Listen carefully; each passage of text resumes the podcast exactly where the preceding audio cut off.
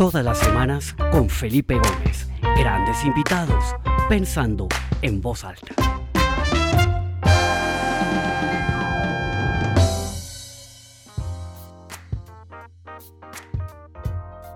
Hola, bienvenidos a todos a esta nueva edición del programa Pensando en Voz Alta. Mi nombre es Felipe Gómez y me da mucha alegría ver a mucha gente que se empieza a conectar. Hoy ya tenemos a 79 personas conectadas. Bienvenidos, veo gente de distintas partes del mundo. Qué alegría, yo hoy estoy originando desde Lisboa, en Portugal, donde acabo de dar una conferencia. Salí del escenario y me vine acá al cuarto a conectarme y el internet no funcionaba en el cuarto, entonces me tocó venirme a otro salón, pero ya, ya estoy acá, las cosas funcionan bien y estoy muy feliz de ver a tanta gente que se conecta. Otro martes para conversar con alguien sobre su vida, su experiencia, lo que ha aprendido en estos años de pandemia. Y bueno, pues increíble, ya este es el episodio número 113, ya llevamos 113 invitados y, y, me encanta ver a gente que todos los martes se conecta, que siguen viendo los programas, que los recomiendan. Les recomiendo mucho que me ayuden a regar la voz para que más gente pueda accesarlos. Y pues sin más preámbulos, quiero presentarles a mi invitado de hoy. Muchos de ustedes lo conocen. Yo lo conocí eh, en el colegio, éramos amigos de colegio en, el, en Bogotá. Y Nico, pues es una persona que ha tenido una vida muy interesante eh, y que se ha dedicado a ayudar a otros. Lo que le pasó lo llevó a, crear algo para ayudar a otras personas que están sufriendo lo mismo, temas de adicción. Entonces, pues vamos a explorar un poquito cómo ha sido todo este camino de Nico y lo que está haciendo ahora. Entonces, pues Nico, bienvenido a Pensando en Voz Alta. Esta es su casa. Qué alegría tenerlo acá con nosotros. Feli, es un honor. Primero que todo, gracias, hermano. Gracias a usted por, eh, por invitarme. Eh, qué rico poder estar con usted en este momento. Qué rico poder compartir este espacio. Eh, qué envidia estar en Lisboa. qué rico estar por allá. Tengo que asistir a una de sus conferencias que nunca he estado. Y, y, le agradezco enormemente de verdad la invitación y a todos sus oyentes que estén conectados hoy espero que saquemos provecho de lo que vamos a conversar. Excelente. Nico, cuéntenos un poquito, acá hay mucha gente que lo conoce, pero hay gente que no, que no lo conoce. Cuéntenos un poquito quién es Nicolás Merizalde y así como una introducción sobre usted general. Bueno, a ver, yo soy, yo soy alcohólico y soy drogadicto en recuperación. Llevo muchos años en esta vuelta de las adicciones. Tuve, tuve muchos problemas de, consumo de sustancias desde muy joven. Arranqué a consumir como a los 14 o 15 años y tuve un periodo de pasarla bueno, de divertirme, de socializar, de conocer mucha gente, de divertirme con el tema de la rumba, especialmente aquí en Bogotá. Pero después de un tiempo empecé a dejar de pasarla bueno y empecé a vivir situaciones dolorosas, no solamente para mí, sino para mi entorno, especialmente para mi familia y eso desencadenó en una cantidad de fondos, de situaciones difíciles, de situaciones que yo en algún momento inclusive pensé que no iba a poder salir de ahí. Y, por fortuna y gracias a Dios y a la vida y a una cantidad de gente maravillosa que me encontré en el camino, tuve la oportunidad de hacer un proceso de recuperación por allá en el año 95 en una comunidad terapéutica en Italia, eh, de, de donde desencadenó un deseo por hacer cosas distintas en la vida. Yo hasta ese momento tenía ganas de estudiar publicidad y mercadeo, tenía confusiones de qué realmente quería para mi futuro, pero cuando me interné en este sitio, eh, algo allá adentro me, me picó de ganas de tratar de devolverle a la gente lo que un grupo de personas hicieron por mí. Entonces, desde el año tal vez 98, 99, me dedico a trabajar con temas de adicción, Em, y pues ese soy yo, una persona eh, que es sobreviviente un día a la vez del flagelo de las adicciones y que mi forma de agradecer y de seguir en recuperación es tratando de brindarle la mano a otras personas para que puedan también salir de ese hueco de donde yo estuve. Nico, qué interesante. Me gustaría que vayamos por ese viaje un poco desde el principio. Cuéntenos un poquito ¿Cómo comenzó todo esto? Eh, usted alguna vez me lo comentó, pero sería chévere contar acá cómo fue esa puerta de entrada ¿no? a este mundo que en su momento parece algo, no sé, inofensivo, puede ser divertido, un poquito de curiosidad, pero que esta vaina va escalando. Cuéntenos un poquito cómo empieza eso y cómo evoluciona a esos momentos tan oscuros y tan difíciles que usted tuvo en, en medio de todo este proceso.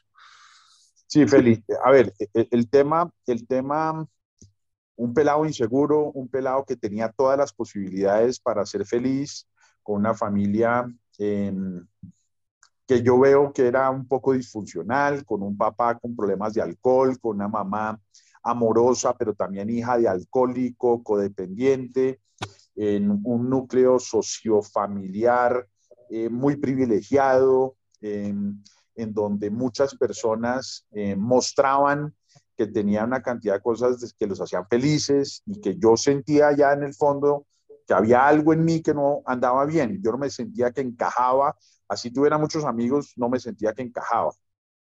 Y en algún momento, por curiosidad, como la gran mayoría de los casos, si no todos, em, decidí probar el alcohol. Eh, no me gustó, pero me hizo sentir aceptado. Eh, hizo que yo encontrara un puente imaginario entre mi realidad de una inseguridad muy profunda eh, y el deseo de pertenecer.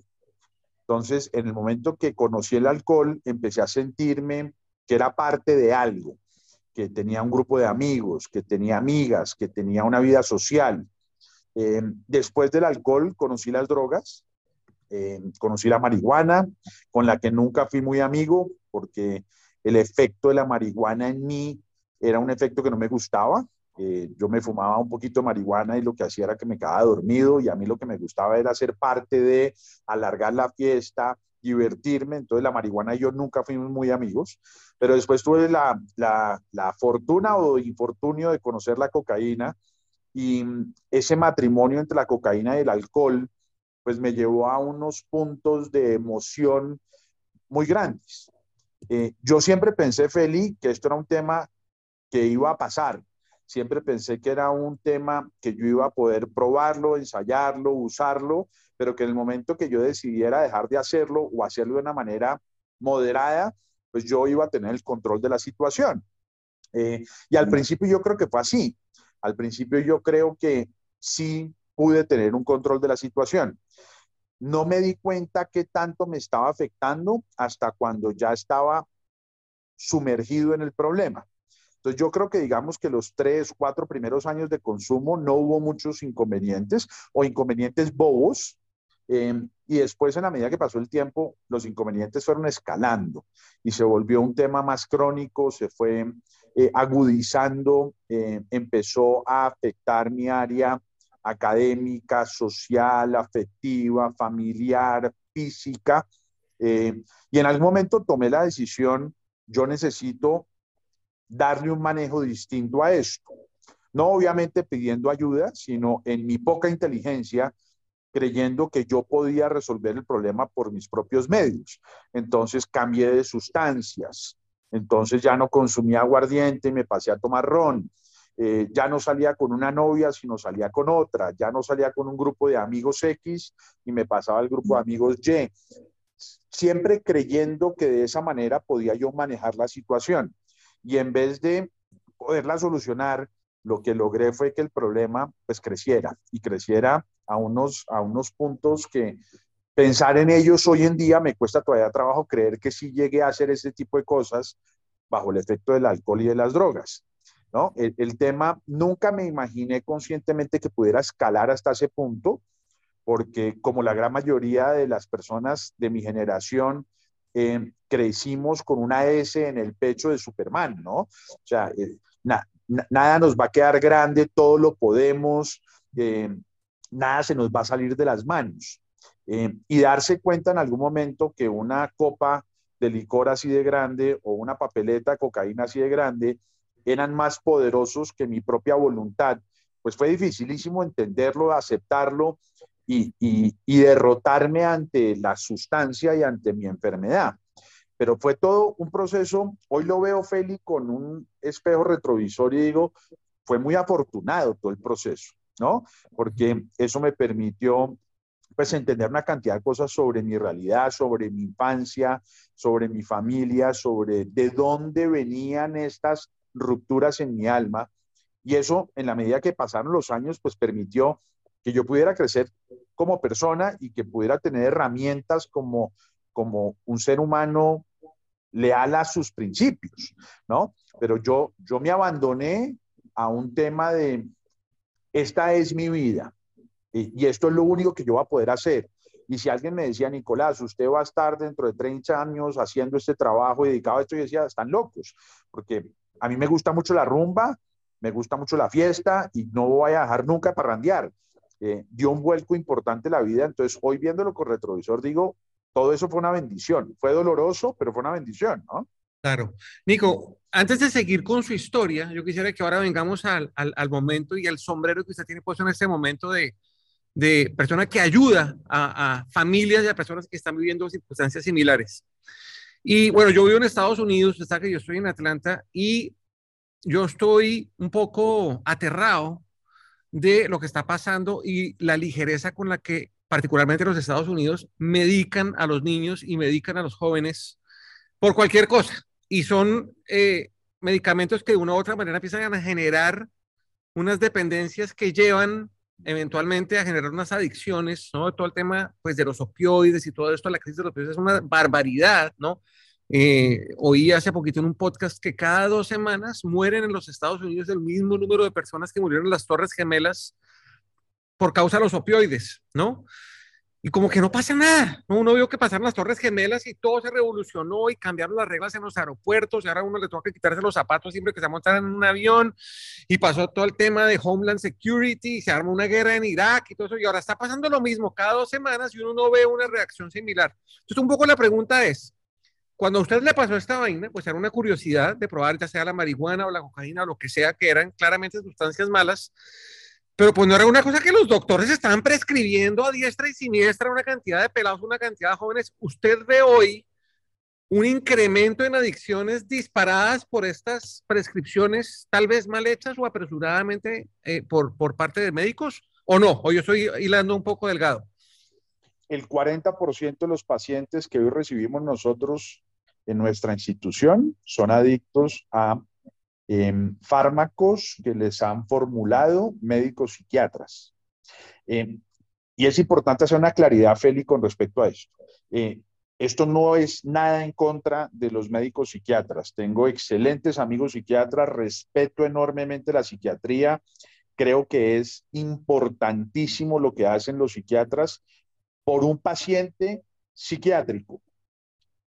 Pero desafortunadamente, y como usted mismo lo dijo, en Estados Unidos especialmente, la gran mayoría de los tratamientos terapéuticos están dirigidos, coordinados por médicos psiquiatras. Entonces yo llego hoy, voy a poner un ejemplo bobo, yo llego hoy con una dependencia a la marihuana que me está causando toda clase de inconvenientes. Y voy y me siento con un psiquiatra que me trate y me ayude.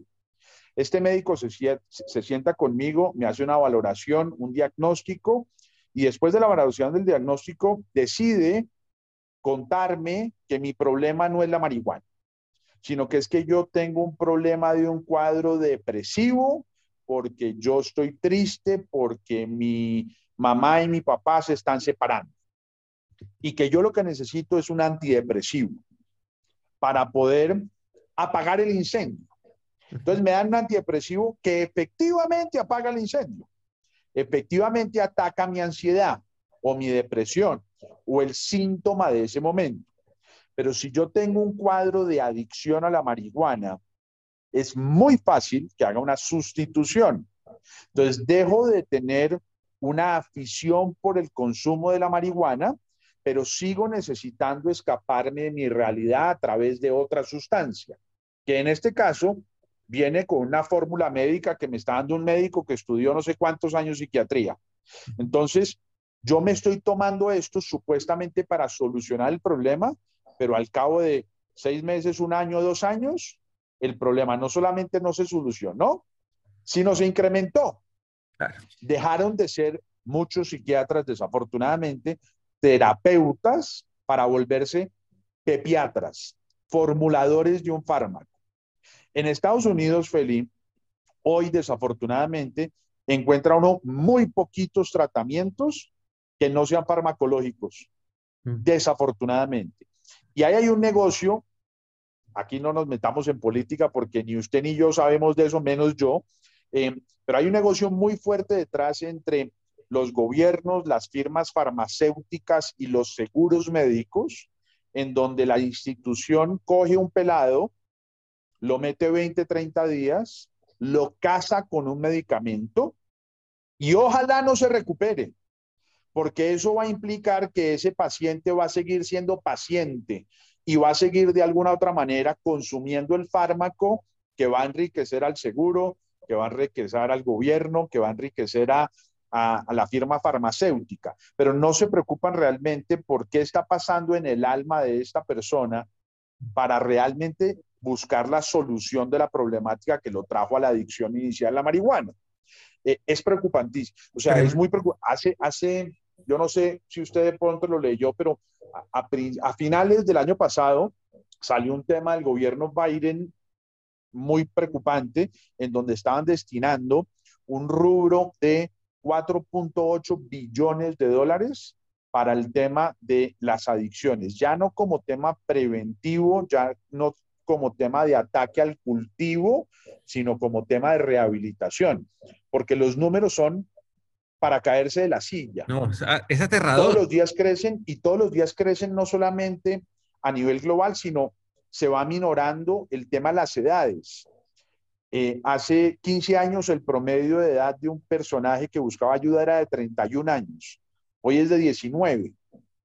¿Eso, ¿Eso qué hace? Que nuestros jóvenes cada día estén en peores manos terapéuticas y que estén haciendo sustitución en búsqueda de seguir escapándose de la realidad, pero con el aval de un médico que está dándoles una fórmula. Tremendo. Nico, una cosa adicional ahí antes de seguir con su historia y es la siguiente. Hace poco estaba hablando con una persona que tiene alguien cercano que tiene una adicción.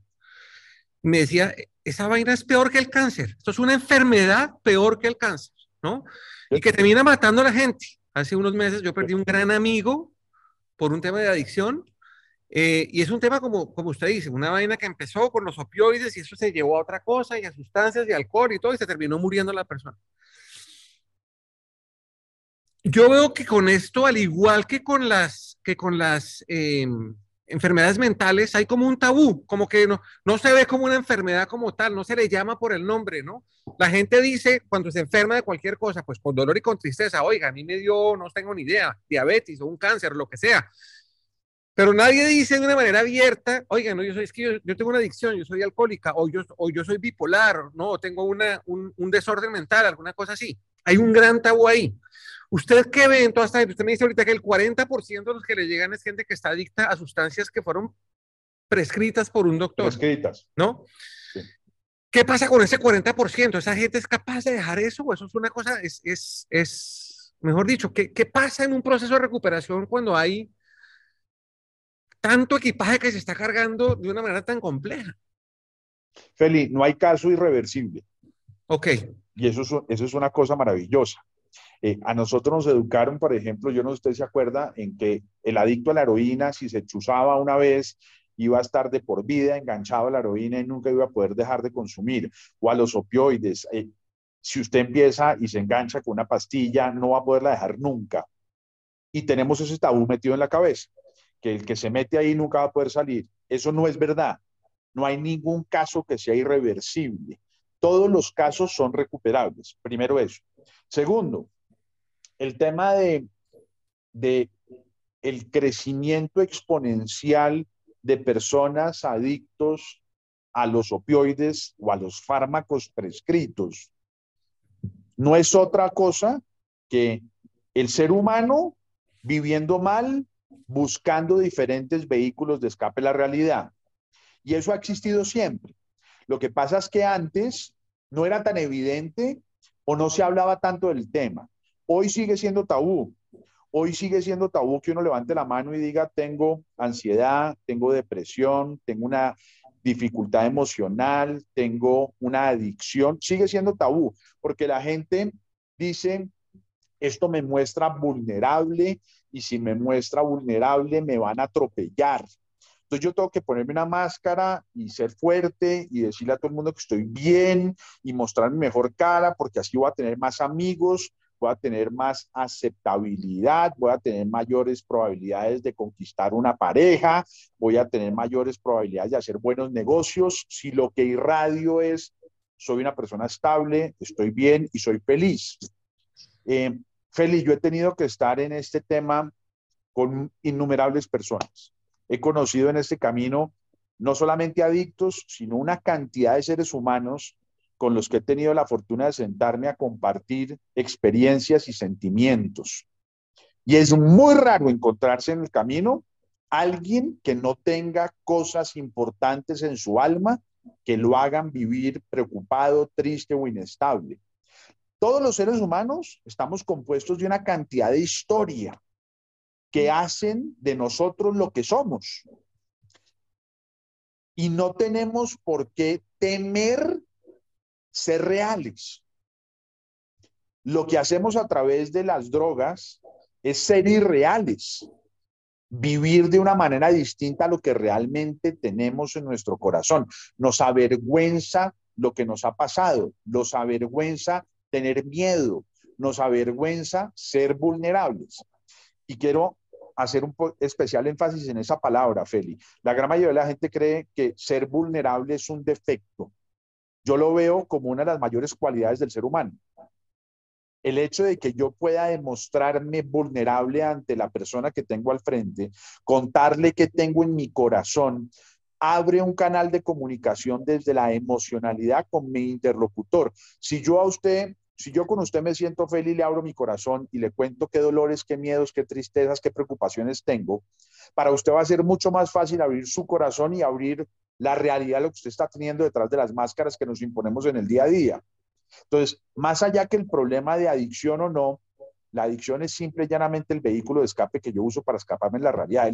El, discurso tiene que ir tiene que ir más enfocado en cuál es la realidad que tenemos nosotros, que tanto nos avergüenza o que tanto nos o que tanto tenemos, tememos enfrentar. Entonces, cada vez nos están impulsando más a no solucionar, sino a escapar. Cada vez más hay, hay más alternativas de escape, cada vez hay más información de cómo escaparme. Entonces, cada vez estamos en más peligro de alejarnos de nosotros mismos. Totalmente. Nico, y hay una pregunta. Por sus, por sus manos y por la mano de sus colegas y profesionales han pasado muchas personas. Miles. Hablemos un poquito de cómo, cómo penetrar ese dolor de la, cómo penetrar como esas máscaras, ¿no? Esos, esos layers que la misma sociedad ha impuesto y poder llegar a ese verdadero dolor del alma que puede ser la causa de todas estas cosas. Yo imagino que mucho en esa dirección. Feli, haciendo esto que estamos haciendo. Ok. para mí, la fórmula mágica, además se la inventaron hace muchos años, pues eso no es una invención nuestra, es poder abrir el corazón y hablar. Conversar. Este espacio, yo no tengo la posibilidad de ver cuánta gente está conectada con nosotros en este momento, Feli, a mí no me aparece acá. Sí, tenemos en este momento 99 personas, casi 100 personas. Ok, las 100 personas que estamos en este momento, estamos permitiéndonos comunicarnos. Estamos permitiéndonos ser vulnerables, estamos permitiéndonos un espacio en donde podemos mirar para adentro. Si nosotros 100 que estamos acá terminamos este espacio que usted me está regalando y en nuestras casas, con nuestros amigos, en nuestro almuerzo, en nuestra cena de hoy, en nuestra conversación de mañana, replicamos un poco ese sentir de poder yo hablar desde mi emocionalidad. Estoy haciendo una cadena en donde la gente empieza a sentirse cómoda de hablar de lo que le está pasando. claro.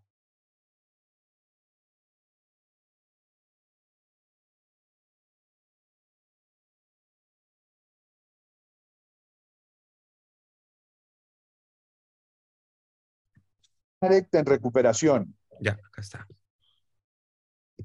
¿Se perdió la señal ahí? ¿Volvimos? Ya, ya volvimos.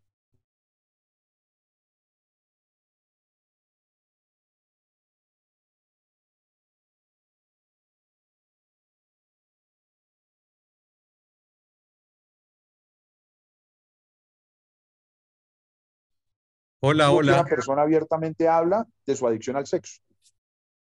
Nico, ¿puedes repetir lo último? ¿Me está oyendo? Lo perdí, lo perdí por un segundo, perdimos la última frase. Si la puedes repetir, por favor.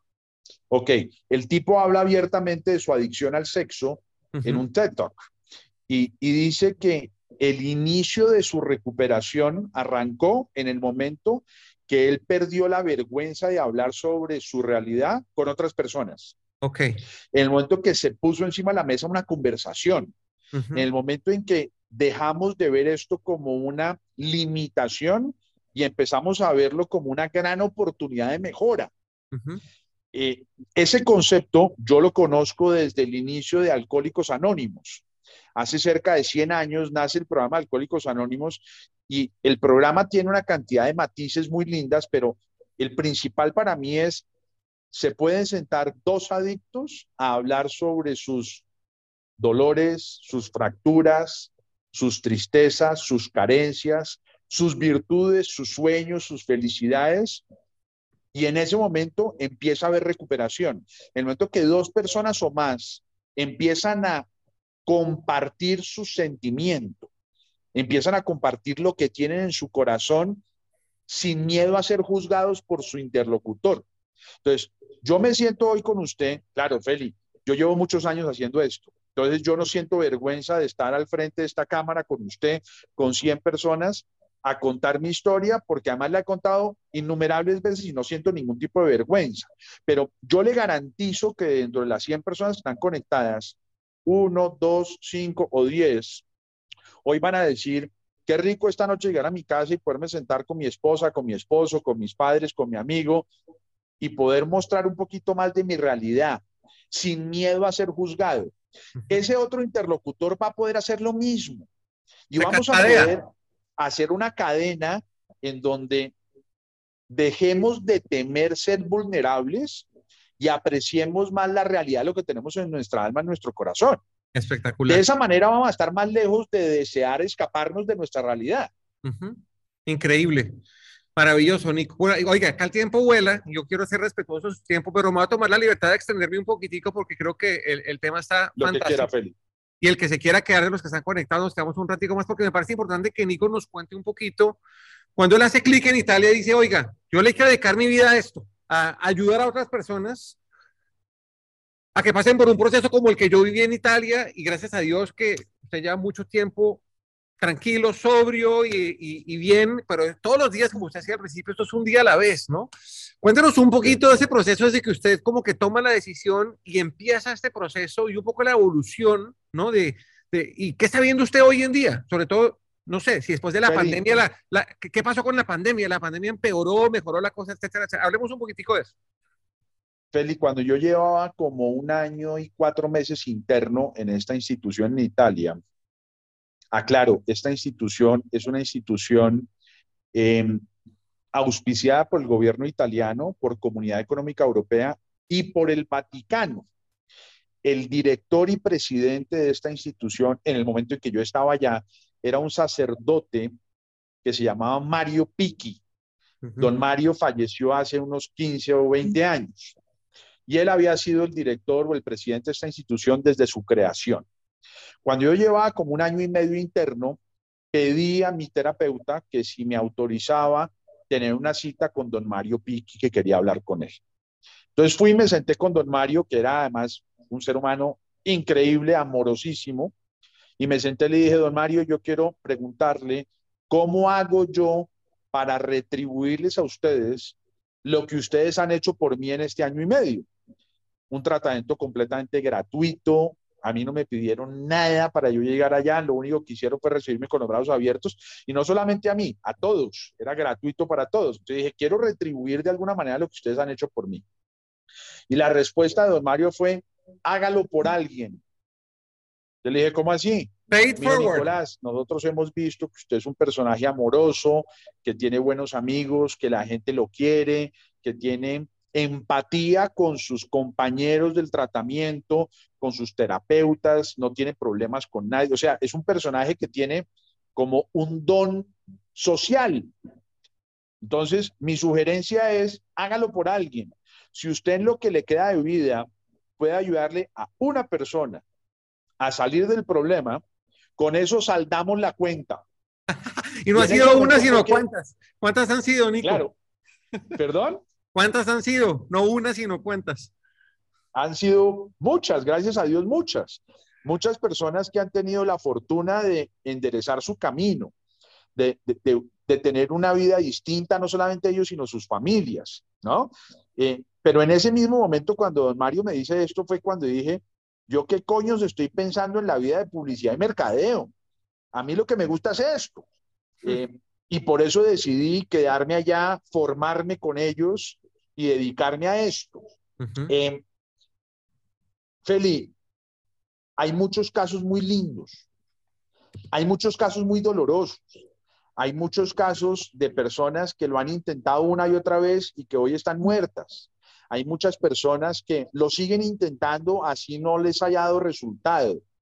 Pero yo hoy puedo decir que vale la pena, que los tropiezos que han habido, todos han valido la pena, pero que lo único que uno no puede hacer es rendirse ante esta problemática, porque es que el adicto que se rinde se muere. El adicto que se rinde no va a poder ver la otra orilla del río y la otra orilla del río es divina.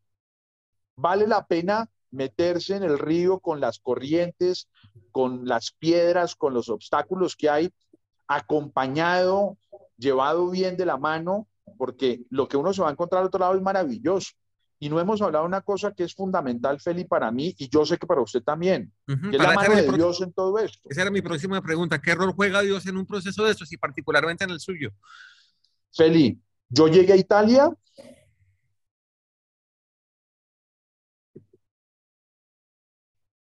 Nico, creo que lo perdimos otra vez. ¿Me escucha o no? Nico. Ay, Nico. Sin saber que estamos conectados. Ya, ahora sí, lo perdimos un segundo. Yo llegué a Italia. Ya, yo llegué a Italia, ahí nos quedamos. Felipe. Nico, acá estoy, ¿me escucha? Se perdió en el momento de hablar de Dios, que es la parte más importante. No, no, acá estoy, acá estoy. Nico, acá estoy. ¿Me escucha o no? Ay, qué pena con ustedes. Tenemos acá un inconveniente técnico. No sé, creo que Nico no tiene la señal. Nico. Acá estoy, ¿me escucha o no? A ver, ¿qué hacemos? Mm, esperemos un segundo. Nico.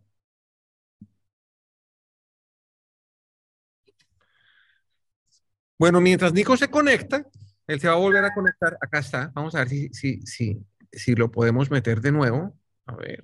Nico, ¿me escucha? Volvimos. Sí, yo nunca lo perdí. Yo, yo lo tuve a usted todo el tiempo ahí lo oía perfecto, pero usted no me oía a mí. Bueno, hablemos. Bueno, entonces, la, parte que para mí es más importante, que es la parte relacionada a Dios. Mi mamá se monta en un tren en Italia con su socio o sus dos socios y está hablándoles a ellos del dolor que tiene por el tema de mi adicción. Y en ese momento en el tren hay un señor que escucha y es colombiano y resulta que es miembro de la junta directiva del sitio donde yo terminé interno. Y por eso yo termino allá, porque mi mamá estaba en un tren hablando de mi problemática. Yo en ese momento eso no lo veía como un milagro de Dios. Como no vi un millón de cosas que sucedieron en mi vida que hoy entiendo que era Dios con su mano cuidándome, llevándome, guiándome, amándome, ¿no? Qué belleza. yo lo que veo hoy Feli, mire, y esto de verdad se lo digo desde el fondo del corazón, libre de cualquier pretensión. Nosotros no hemos ayudado a nadie. Es Dios ayudándolos usando una cantidad de personas. Nosotros somos un grupo muy chiquito de personas ayudando a un grupo muy chiquito de personas. Pero cuando uno ve cómo llega un paciente y cómo termina ese paciente, eso no es humano. Eso no es por las virtudes nuestras. Eso es porque Dios hace un milagro en esas personas. Claro, usa una cantidad de personas para valerse, para poder hacer su milagro, pero que yo hoy no esté sentado tomando aguardiente y metiendo cocaína en un burdel, eh, pues es voluntad de Dios. Es que Él quiere una cosa distinta para mí. Y muchas veces yo quiero ir en contra de su voluntad. Y el man vuelve y me coge las mechas y me pone rodillas y me dice, no, viejo, yo lo necesito es por este lado. Em, ¿Cómo ha, se ha manifestado Dios conmigo en 50 años de vida?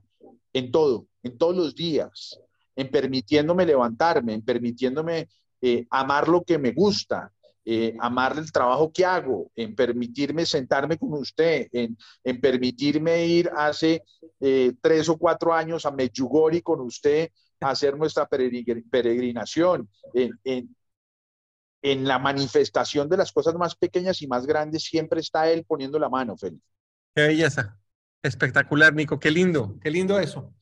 Nico, y la, la, otra pregunta que le hice sobre, sobre la pandemia. ¿Qué pasó con la pandemia? La pandemia la pandemia evidenció. ¿Ah? Encrudeció. La pandemia evidenció. Evidenció. Evidenció. Sí, yo, yo, yo creo que la gente. Que la pandemia, eh, antes de que usted diga, otra cosa que hizo la pandemia es que la, la, pandemia como que nos dio permiso a ser más vulnerables. Yo creo que eso es una cosa positiva de la pandemia, ¿no? Sí. Y sí, de cierta manera quiero preguntarles, la, la... por supuesto evidenció el problema de la adicción, pero también ayudó a que la gente sea más vulnerable, más abierta a aceptar a Dios en estos procesos, todo este tipo de cosas. O sea, claro, porque es que como nos, como nos forzó de alguna otra manera a estar más con nosotros mismos, uh -huh. eh, nos ayudó a tener que confrontarnos en nuestras propias realidades. Así es. ¿No? Entonces, mucha gente me pregunta si el, se incrementó el consumo o no. Yo creo que de pronto el, se incrementó el consumo de alcohol, sí, porque mucho de estar solo en la casa, conectarse con cinco amigos por Zoom para sentirse acompañado, estaba acompañado por una botella de vino. ¿no? Entonces yo creo que de pronto el, el, consumo de alcohol de pronto se incrementó, pero la pandemia lo que hizo fue evidenciar realmente lo que le estaba pasando al ser humano.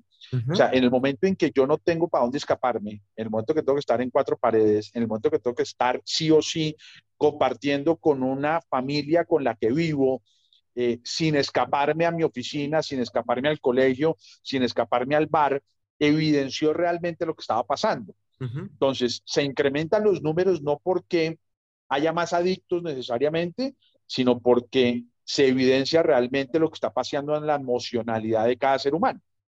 Wow, increíble. Increíble, Nico. Nico, yo creo que para cerrar la conversación con usted, cuéntenos un poquito de, ¿Cómo ve usted el futuro de esto? O sea, de, desde la Fundación Proyecto de Vida, ¿qué está viendo usted? Está viendo, claro, hay cosas que nos preocupan porque llegan más casos y llegan casos, como ya los hablamos, que se están generando inclusive desde una cosa controlada y, y con prescripción de un, de un médico, de un científico, eso es gravísimo. Pero ¿hay alguna esperanza, Nico? ¿Hay, ¿Usted ve alguna luz de algo que pueda estar pasando en las personas que sea como un, no sé, un, una esperanza? ¿O estamos condenados sí, a vivir con esto? Sí, todo? mire, esta mañana vi dos pacientes, una niña de 17 años y un señor de 84. Uh -huh. la, niña de 80, la niña de 17 años adicta al TUCB y al alcohol, el señor de 84 años con un cuadro de depresión y de alcoholismo. Pero los dos están buscando ayuda. Los dos están buscando ayuda. Sí. ¿Qué significa eso? La gente hoy está en plan de buscar ayuda. Las familias hoy se han quitado un poco la venda de los ojos y están permitiéndose hablar del tema. Uh -huh. ¿Usted se acuerda de nuestro amigo Gabriel Rosas, el negro Rosas? Uh -huh. El negro Rosas y su esposa ayer me llevaron a que diera una charla para un grupo de familias, de amigos de ellos y los hijos. Uh -huh. Hijos de 12, 13 y 14 años. Eran 12 o 14 familias. Eso no hubiera pasado nunca cuando nosotros teníamos 14 años, Feli. De acuerdo. Nunca en la vida hubiera pasado. Hoy hay unos espacios de discusión y conversación. Hoy hay una generación que no quiere recoger los, los pedacitos de sus hijos. Uh -huh. hoy, hoy tenemos una generación en donde realmente hay más conciencia sobre que esto se puede solucionar, en que podemos enfrentarlo. Sí. Hoy hay una cantidad de alternativas terapéuticas a la mano que nos permiten buscar una solución a nuestros problemas. Entonces, para responderle, ¿usted cree que hay esperanza? Sí, claro que hay esperanza. Siempre la hay, no hay que perderla. Que el problema nunca se va a solucionar, nunca se va a solucionar. Adicción sigue habiendo siempre, alcohólicos van a haber siempre, drogadictos van a haber siempre, casinos van a haber siempre, prostíbulos van a haber siempre, internet va a haber siempre, siempre van a existir los vehículos de escape a la realidad y siempre va a haber necesidad de, siempre van a haber personas buscando escaparse de la realidad. Uh -huh. Pero que hoy hay esperanza en que las personas que padecemos una problemática podemos levantar la mano, pedir ayuda y encontrar ayudas idóneas para salir del problema. Claro que sí, gracias a Dios. Ok. Nico, no quiero abusar más del tiempo. Creo que eventualmente podremos hacer otra conversación un poco más adelante. Eh, antes de cerrar, yo creo que hay mucha gente curiosa sobre usted, cómo lo podemos seguir, dónde podemos aprender más de lo que está haciendo con la fundación. Cuéntenos un poquito de eso. La forma más fácil es a través de Instagram en Nico Merizal de Z o a través de mi WhatsApp. ¿no? Eh, el WhatsApp está 24 horas al día prendido, disponible para cualquier persona a la hora que sea, del país que sea, con la necesidad que sea. Y, y, lo que sí puedo garantizar, no sé si puede ayudar en todos los problemas, pero lo que sí puedo garantizar es que siempre respondo. ¿Puedo poner su, Instagram y su WhatsApp en, en, en mi Instagram es Nico Merizal de Z. Sí. Y mi WhatsApp es mi teléfono acá, que es 314-470-4863. Igual yo voy a poner esto cuando publique el video que queda en la página de Pensamos Alta, pongo su Instagram y su WhatsApp por si alguien lo quiere contactar. Perfecto.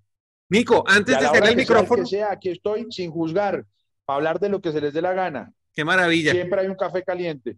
Antes de hacerle el micrófono para que se despida, Nico, quiero hacerles una invitación a todos los que están acá, porque además, miren, providencialmente creo que mi próximo invitado complementa esta conversación de hoy increíble porque es un, un invitado que habla precisamente de lo que Nico nos está invitando que hagamos de una manera deliberada y, y consciente, y es poder conversar de una manera mucho más abierta. Voy a tener a Mariano Sigman, una persona absolutamente espectacular, que escribió este libro que se llama El poder de las palabras, cómo cambiar tu cerebro y tu vida conversando.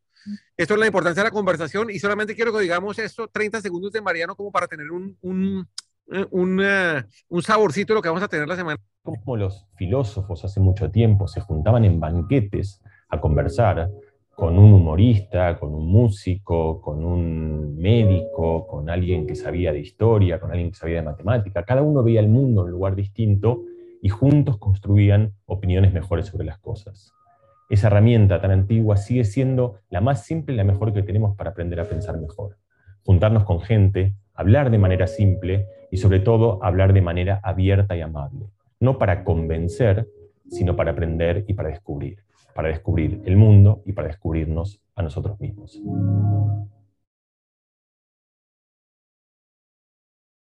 La semana Increíble. Sí, estar Increíble, me mueven las ganas de ver el programa de Mariana. Pues acá lo espero. Muy acorde a lo que estábamos hablando ahorita los dos. Sentarnos a hablar de temas, ponerlos encima de la mesa y mostrarnos vulnerables y reales. Exactamente, exactamente. Nico, pues acá hay la gente eh, poniendo muchos comentarios, preguntas.